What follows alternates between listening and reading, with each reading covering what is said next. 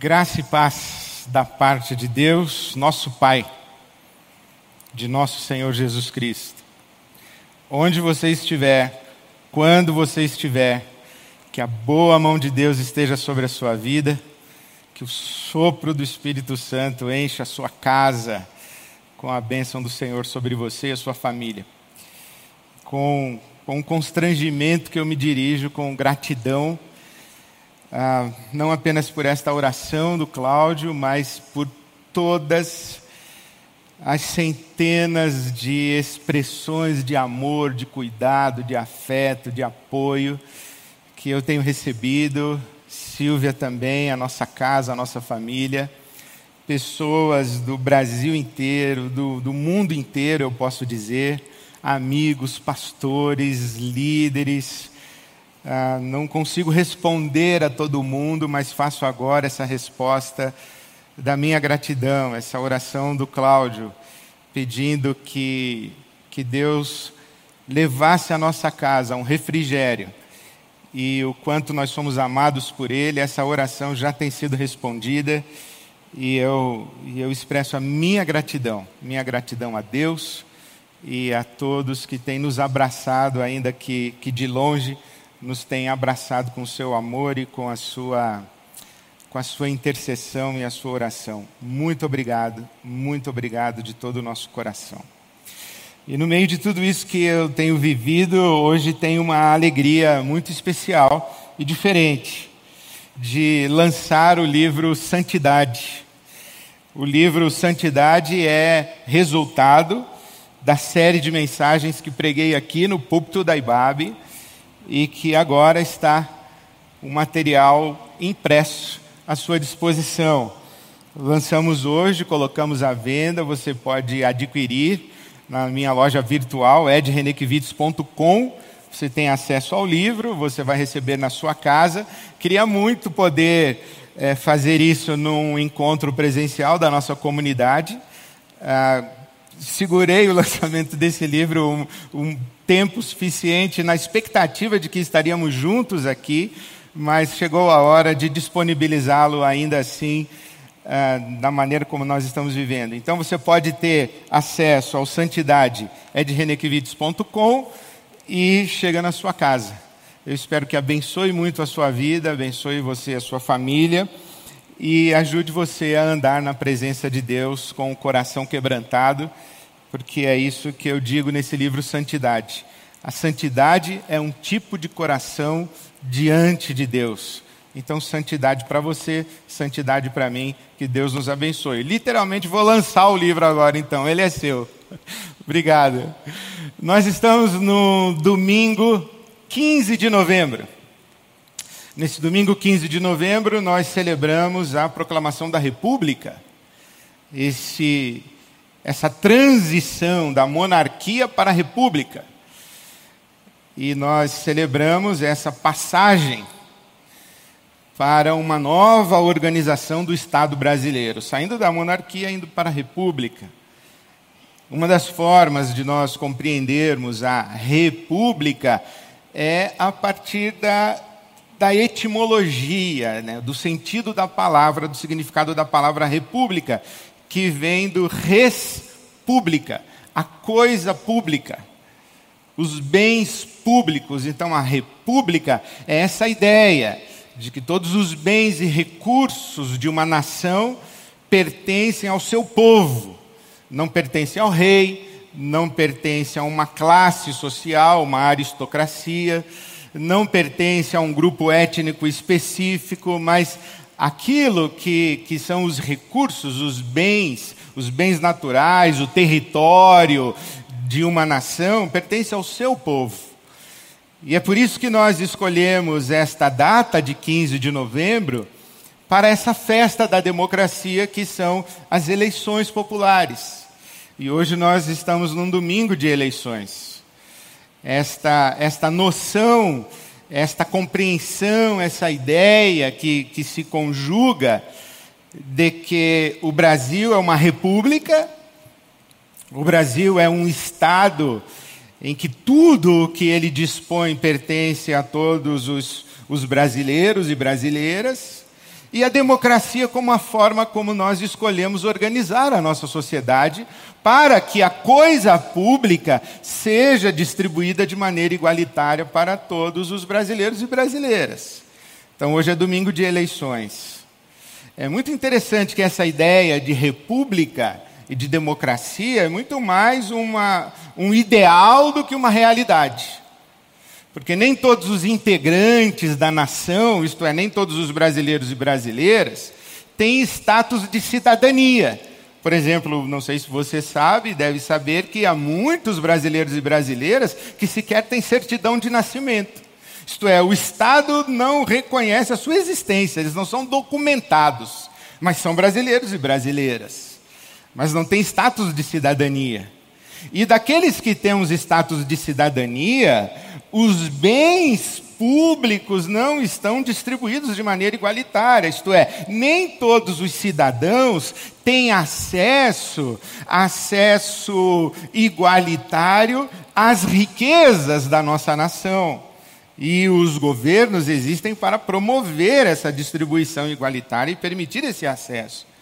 E se nem todos os brasileiros e brasileiras têm status de cidadania, e se nem todos os cidadãos têm acesso a todas as riquezas de maneira justa, também é verdade que nem todos os cidadãos se sentem responsáveis pelo nosso país, pela nossa nação, nem todos os cidadãos vivem de maneira responsável para que a coisa pública seja distribuída de maneira justa. Essa é uma discussão que nós fazemos sobre direitos e deveres. Quando dizemos assim que na República todos os recursos e todas as riquezas devem ser distribuídos de maneira igualitária, nós estamos falando de direitos iguais. Mas quando dizemos que todos nós, brasileiros e brasileiras, e todos nós, cidadãos brasileiros, somos responsáveis pela justiça e a paz da nossa sociedade, nós estamos falando das nossas, dos nossos deveres, das nossas responsabilidades. Essa ideia que eu escuto as pessoas dizendo assim, ah, a gente fala muito de direitos e fala pouco de deveres, quase que como uma crítica às populações mais empobrecidas, como se houvesse gente que ficasse encostada no Estado ou no governo, dependendo do governo, e quisesse apenas direitos e não deveres, essa é uma crítica que vai também para as elites, para as classes sociais mais ricas, que não cumprem o seu dever de trabalhar por uma distribuição mais justa das nossas riquezas e tudo mais. Então, esse tempo de república, democracia, eleição, voto, é muito importante para nós. Muito importante para nós, inclusive, o fato de que não basta ter eleição para que a gente viva democracia. Esse filósofo italiano, Umberto Galimberti, ele diz que eleição é uma forma de escolher quem governa. Mas aquele que foi escolhido para governar, numa eleição democrática, no voto direto do povo, esse pode governar de maneira não democrática, porque a democracia tem a ver com todo um, um sistema de equilíbrio e, e de harmonia das ordens e das instituições da sociedade. A democracia tem a ver com esta liberdade e a oferta de condições para que todas as pessoas possam exercer a prerrogativa de serem protagonistas da sua história, do seu destino. Por isso é que há muitas falhas democráticas na nossa sociedade. A pobreza, a desigualdade é uma falha democrática, porque subtrai uma parcela significativa dos nossos irmãos e irmãs brasileiros e brasileiras dos acessos e de possibilidades. A corrupção é uma grande falha democrática porque subtrai a coisa pública, a res pública, os bens públicos, isto é, aquilo que pertence a todos, faz com que pertença apenas a alguns e que seja acumulado apenas por alguns. Então, numa sociedade democrática, existe justiça e existe paz. A eleição, domingo de eleição como o de hoje, é um domingo de festa para a democracia, eleições livres eleições populares, a oportunidade que temos de escolher os nossos governantes, aqueles que têm mandato temporário mandato representativo e que chegam aos seus mandatos por eleição popular. Os mandatos dos governantes não pertencem aos governantes, mas ao povo que delegou essa representatividade aos governantes. Então, esse é um domingo de festa para nós, um domingo de festa da democracia e um domingo quando nós nos lembramos que o Brasil é de todos os brasileiros e de todas as brasileiras. E nós nos lembramos que as nossas riquezas, os nossos recursos, o nosso território pertence a nós, brasileiros e brasileiras. E nós nos lembramos que somos responsáveis por cuidar da república, cuidar da coisa pública e fazer isso num contexto de liberdade, num contexto de justiça, num contexto de paz, paz social. Eu acredito que justiça e paz são duas grandes filhas de uma sociedade livre, democrática, republicana então, esse domingo é um domingo muito especial. E eu encorajo você, se ainda não votou, que o faça. Se você está em outro momento, já deve ter votado. E alguns que me ouvem agora já exerceram o, o seu direito e o seu dever do voto. Mas eu encorajo você a que participe disso com alegria, com responsabilidade dessa festa da democracia no dia em que celebramos a República do nosso país que aquilo que é um ideal, uma utopia, ganhe densidade e se torne cada vez mais realidade. Estas noções de república, democracia, coisa pública, liberdade, justiça, paz, voto, eleições, essas noções que estão presentes no domingo como de hoje, 15 de novembro, vieram ao meu coração e trouxeram essas noções ao Salmo 77. O meu coração foi levado ali por uma, eu gosto dessa expressão que a nossa irmã missionária Ana Alzira Nascimento usa, foi ela quem me ensinou, a cristocidência. Eu, eu tenho lido os salmos na tradução da Bíblia a mensagem, um salmo por dia, desde um tempo passado, agora na quarentena, como exercício devocional, e aprove a Deus nessa cristocidência que o salmo de hoje fosse exatamente o salmo 77. E o salmo 77, o versículo 20, diz o seguinte: que Deus guiou o seu povo como a um rebanho, pela mão de Moisés e de Arão.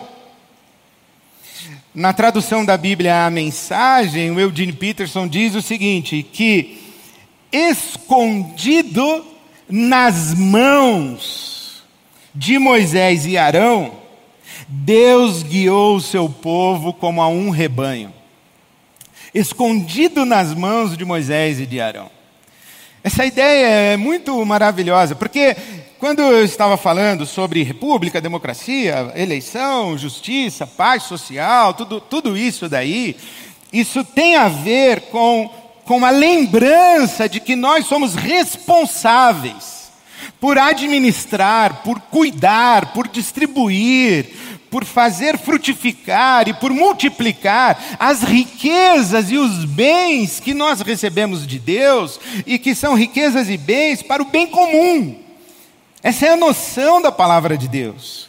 Isso está presente desde o Gênesis, o capítulo 1, os versículos de 26 a 28 que os teólogos chamam de mandato cultural, quando a Bíblia diz que Deus criou o ser humano à sua imagem e semelhança, homem e mulher os criou, e veja que Deus cria o ser humano à sua imagem e semelhança e diz: olha, multipliquem-se, povoem a terra, encham a terra e sujeitem a terra, exerçam domínio sobre a criação. Isto é, Gênesis 1, 26 a 28, a gente pode dizer que foi o dia quando Deus decidiu que a terra seria uma grande república. A terra seria uma grande república onde todos os recursos que Deus criou e, e, e, delegou aos cuidados da família humana são recursos para toda a família humana, são riquezas e bens para toda a família humana, para toda a humanidade, para o bem comum. Isso está ali, por exemplo, no Gênesis capítulo 2, os versículos 14 e 15, quando Deus diz assim que, que o ser humano no jardim, as pessoas deveriam cultivar e cuidar do jardim. E fazer isso em benefício de toda a família humana. Isto é, Deus dá ao ser humano criado à sua imagem e semelhança essa responsabilidade de cuidar do universo criado, cuidar da criação. E, e Deus, por assim dizer, coloca o universo criado em nossas mãos. E isso está muito nítido no Salmo 115, o versículo 16. Quando o salmista diz assim: Os céus são os céus do Senhor, mas a terra Deus a deu aos filhos dos homens. Isto é, Deus coloca a sua criação em nossas mãos. É nossa responsabilidade cuidar do mundo que Deus criou. Está em nossas mãos. Por isso que Jesus nos ensina a orar dizendo: Seja feita a tua vontade, assim na terra que está em nossas mãos, como nos céus que são do Senhor.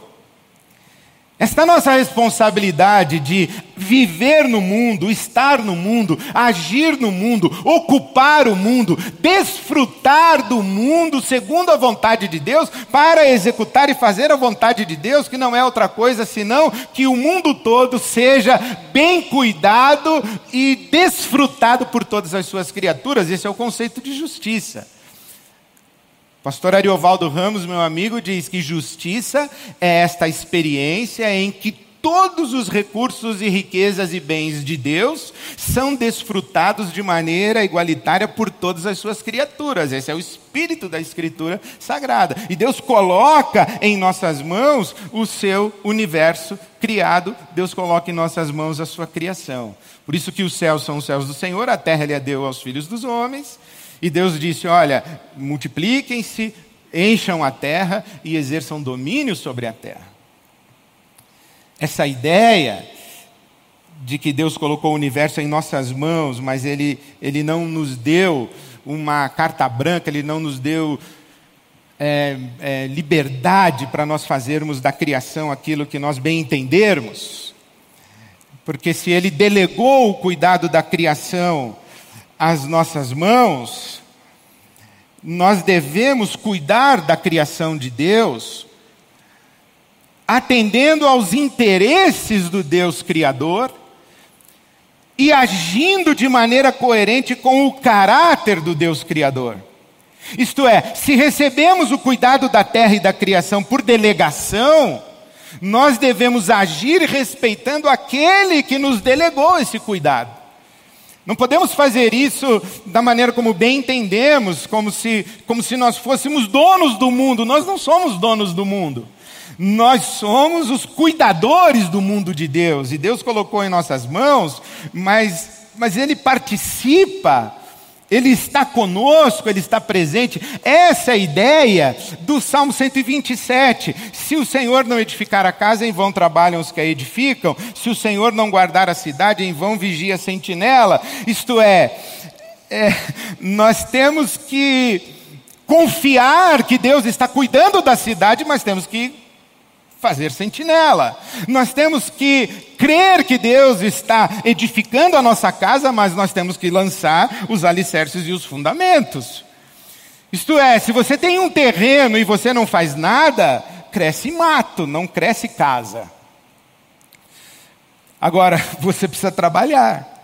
Então, essa, essa é a ideia que está presente na Bíblia.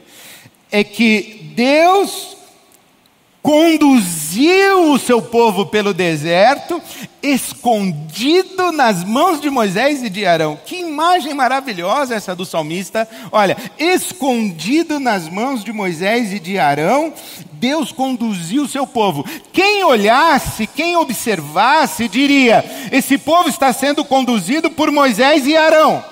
E era verdade, era pelas mãos de Moisés e Arão, mas escondido nas mãos de Moisés e Arão estava Deus, que não está ausente de sua criação e que não nos abandonou à nossa própria sorte e que não nos deixou absolutamente responsáveis pela sua criação, senão que participa conosco do cuidado e da sustentação da sua criação, mas o faz através de nós. Então, quando a Bíblia diz que escondido nas mãos de Moisés e Arão, Deus conduziu o seu povo, quer dizer que Deus agiu através das mãos de Moisés e Arão. Mas não quer dizer que todas as obras das mãos de Moisés e Arão foram obras de Deus. O fato de Deus estar escondido nas mãos de Moisés e Arão não significa que todas as obras das mãos de Moisés e Arão são obras de Deus. Isso é paradoxal. Isso é um paradoxo da, do mistério da Bíblia Sagrada e da Escritura Sagrada. Deus está escondido nas mãos de Moisés e Arão. Mas nem todas as obras das mãos de Moisés e Arão são obras de Deus. Por exemplo, foram as mãos de Arão que construíram o bezerro de ouro. As nossas mãos podem ser usadas para fabricar ídolos.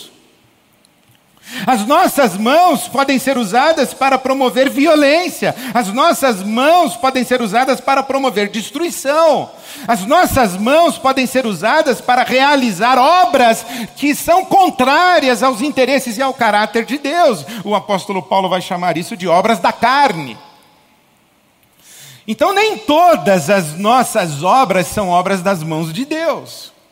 Mas há um outro mistério revelado: é que todas as obras de Deus são obras das nossas mãos.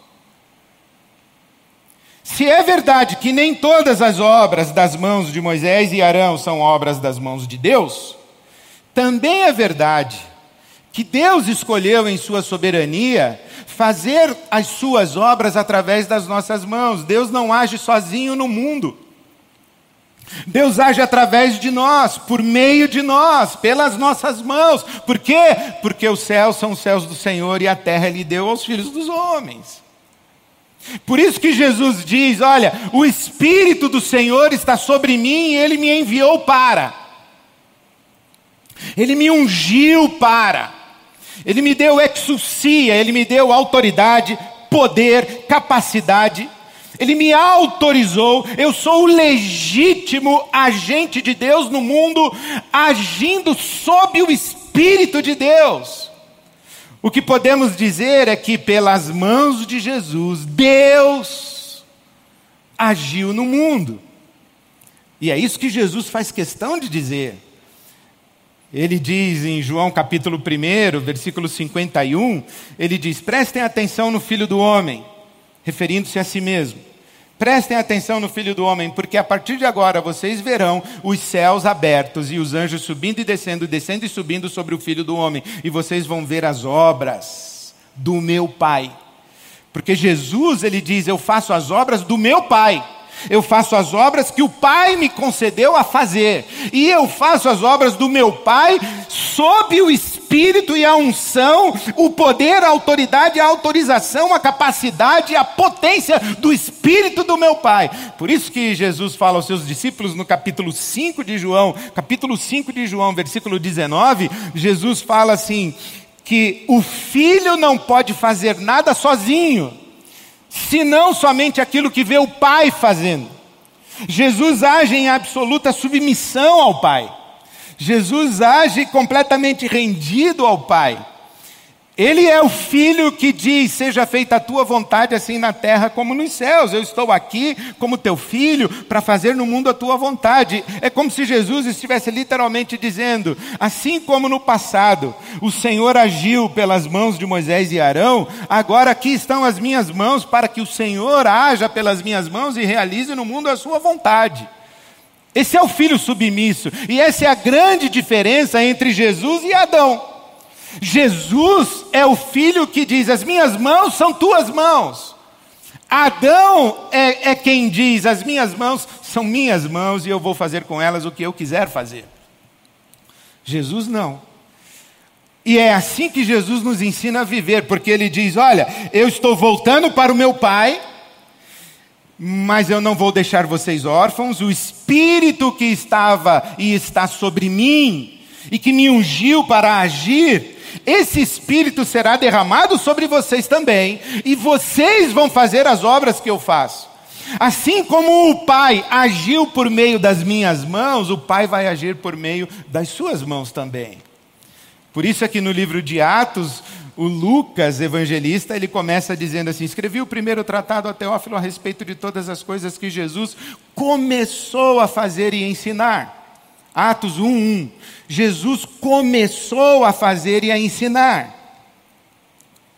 É como se Lucas estivesse dizendo: agora, o livro de Atos é, é, o segundo livro que eu escrevo. O primeiro foi o Evangelho de Lucas, onde eu contei as coisas que Jesus começou a fazer e ensinar. Agora, no livro de Atos, o meu segundo livro, eu vou contar as coisas que Jesus continuou a fazer e a ensinar. E continuou a fazer e a ensinar como?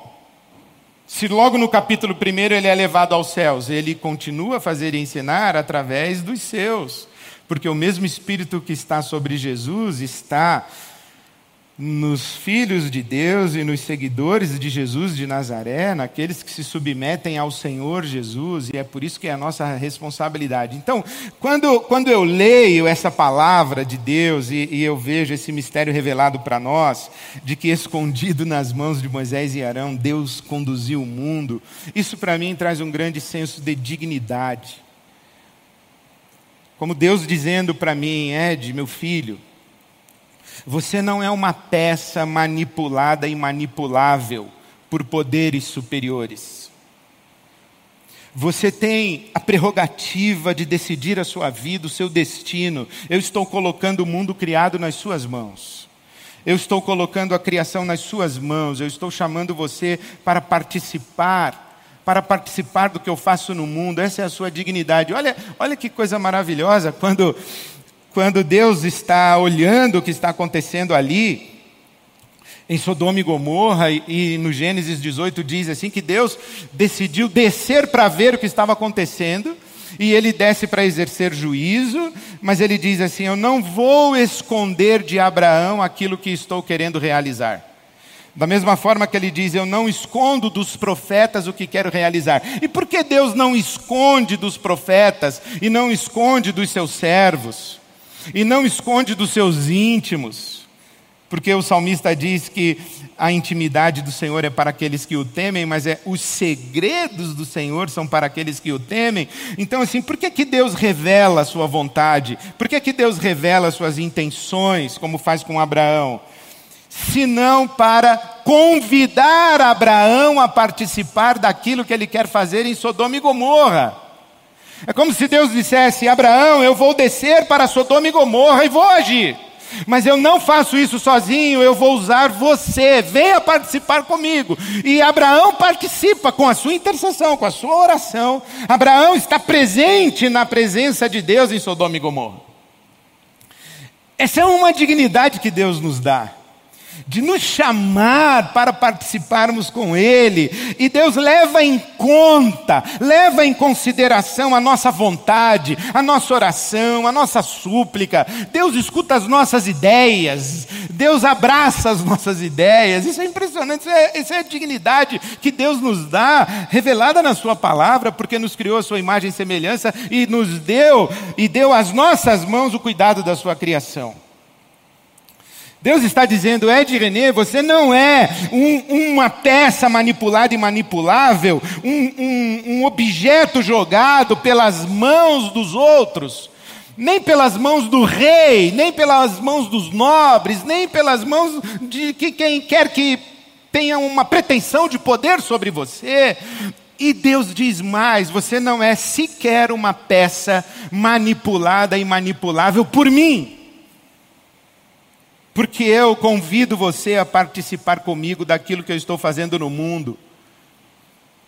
A agir comigo no mundo. Isso é uma grande revelação da dignidade de Deus para a minha vida, de que eu sou responsável e tenho a prerrogativa de tomar decisões, fazer escolhas, assumir compromissos e construir a minha vida e o meu futuro, o meu destino, participar dos destinos do meu mundo, da minha sociedade, da minha cidade. Deus me deu esse privilégio, essa prerrogativa e me confere essa dignidade isso é maravilhoso. Mas quando eu leio que pelas mãos de Moisés e Arão, escondido nas mãos de Moisés e Arão, Deus agiu no mundo, isso me enche de temor e responsabilidade, porque sim, eu sei que nem todas as obras das minhas mãos são obras das mãos de Deus. E nem todas as obras das minhas mãos Deus está escondido. Porque em algum momento eu calo sua voz, eu ato as suas mãos, eu reivindico agir de maneira independente de Deus, para fazer prevalecer a minha vontade e não a vontade de Deus, e isso eu tenho grande responsabilidade nas escolhas, nas palavras, nas opções que faço na minha vida e na maneira como vou construindo o meu rumo, o rumo ao destino que eu estou escolhendo, como vou construindo a minha história, como vou construindo o meu caminho. É uma grande responsabilidade. É uma grande responsabilidade quando eu estou agindo, e, e enquanto estou agindo, o peso das mãos de Deus está sobre a minha cabeça e sobre as minhas mãos, mas é um grande temor que eu tenho que em algum momento Deus retire a mão dele de cima de mim e diga: Isso aí é responsabilidade sua, você vai sozinho nisso, porque eu não vou. Isso eu não patrocino, isso eu não financio, isso eu não subscrevo, isso eu não sustento, isso eu não garanto fruto e, e resultado, nisso eu não estou e isso eu não abençoo. Então é uma grande responsabilidade que eu tenho diante de Deus, de oferecer a Ele as minhas mãos, para que em tudo aquilo que eu faço, Deus esteja escondido nas minhas mãos e, na verdade, seja Ele fazendo através de mim. Eu me lembro dessa oração de Santo Agostinho.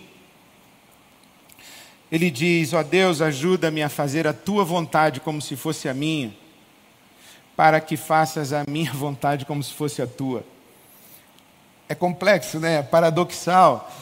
Essa minha vontade e a vontade de Deus, a vontade de Deus e a minha, é, eu fazer a vontade de Deus e Deus fazer a minha vontade. Talvez seja isso ou tenha sido essa maneira como Santo Agostinho leu o Salmo 37. Deleita-te no Senhor e Ele concederá o que deseja o teu coração. É, essa oração de Santo Agostinho, ajuda-me a fazer a tua vontade como se fosse a minha, para que faças a minha vontade como se fosse a tua. Me sugere, à luz do Salmo 37, uma confusão de corações e de vontades. E uma santa confusão de corações e de vontades de tal maneira que o meu coração está tão apegado ao coração de Deus, em que eu já não sei discernir no meu coração o que é minha vontade e é vontade de Deus, porque elas são tão coincidentes que eu já não sei o que é Deus e o que sou eu. Talvez tenha sido isso que João apóstolo tenha querido dizer a nós na sua primeira carta, capítulo 5, versículo 14, quando ele diz que esta é a confiança que nós temos, que quando pedimos alguma coisa segundo a vontade de Deus, ele nos ouve. Essa confusão da nossa vontade e da vontade de Deus, e nós já não sabemos qual é a dele e qual é a nossa, porque os nossos corações estão tão harmonizados, o nosso coração está tão rendido ao coração de Deus e que e o coração de Deus está está batendo no nosso peito, pulsando na nossa alma o próprio coração de Deus. É, é dessa maneira que eu oro o Salmo 77, 20, dizendo: Senhor, ah, aqui está minha vida para te servir. E de tal maneira que tudo aquilo que eu fizer, o Senhor esteja escondido nas minhas mãos e que eu já não saiba mais o que sou eu quem faz e o que é o Senhor quem faz. Porque eu edifico a casa, mas é o Senhor quem a edifica de fato. eu faço sentinela na cidade, mas é o Senhor quem guarda a cidade de fato. O Senhor não guardaria se eu não fizesse sentinela, mas se eu fizer sentinela sem o Senhor, não há segurança possível para a minha casa. A minha oração por você, por mim, é que é que nós tenhamos a, a gratidão a Deus, a gratidão a Deus por esse privilégio que Ele nos dá de, de nos convidar a participar daquilo que Ele está fazendo no mundo e que nós assumamos a responsabilidade de render as nossas mãos, a nossa voz, para que a nossa expressão no mundo seja uma expressão do Senhor. A minha grande oração, a minha grande ambição é que a minha vida seja olhada e ela tenha tamanha beleza e produza frutos tão belos para a glória de Deus, que a única explicação possível seja tudo o que ele fez, Deus estava escondido em Suas mãos. Eu oro assim por mim, oro assim por você também. Deus te abençoe, Deus te use para a glória dele, para o seu bem, para o bem comum para isso que chamamos a felicidade nossa e de todos à nossa volta e ao nosso redor. Amém.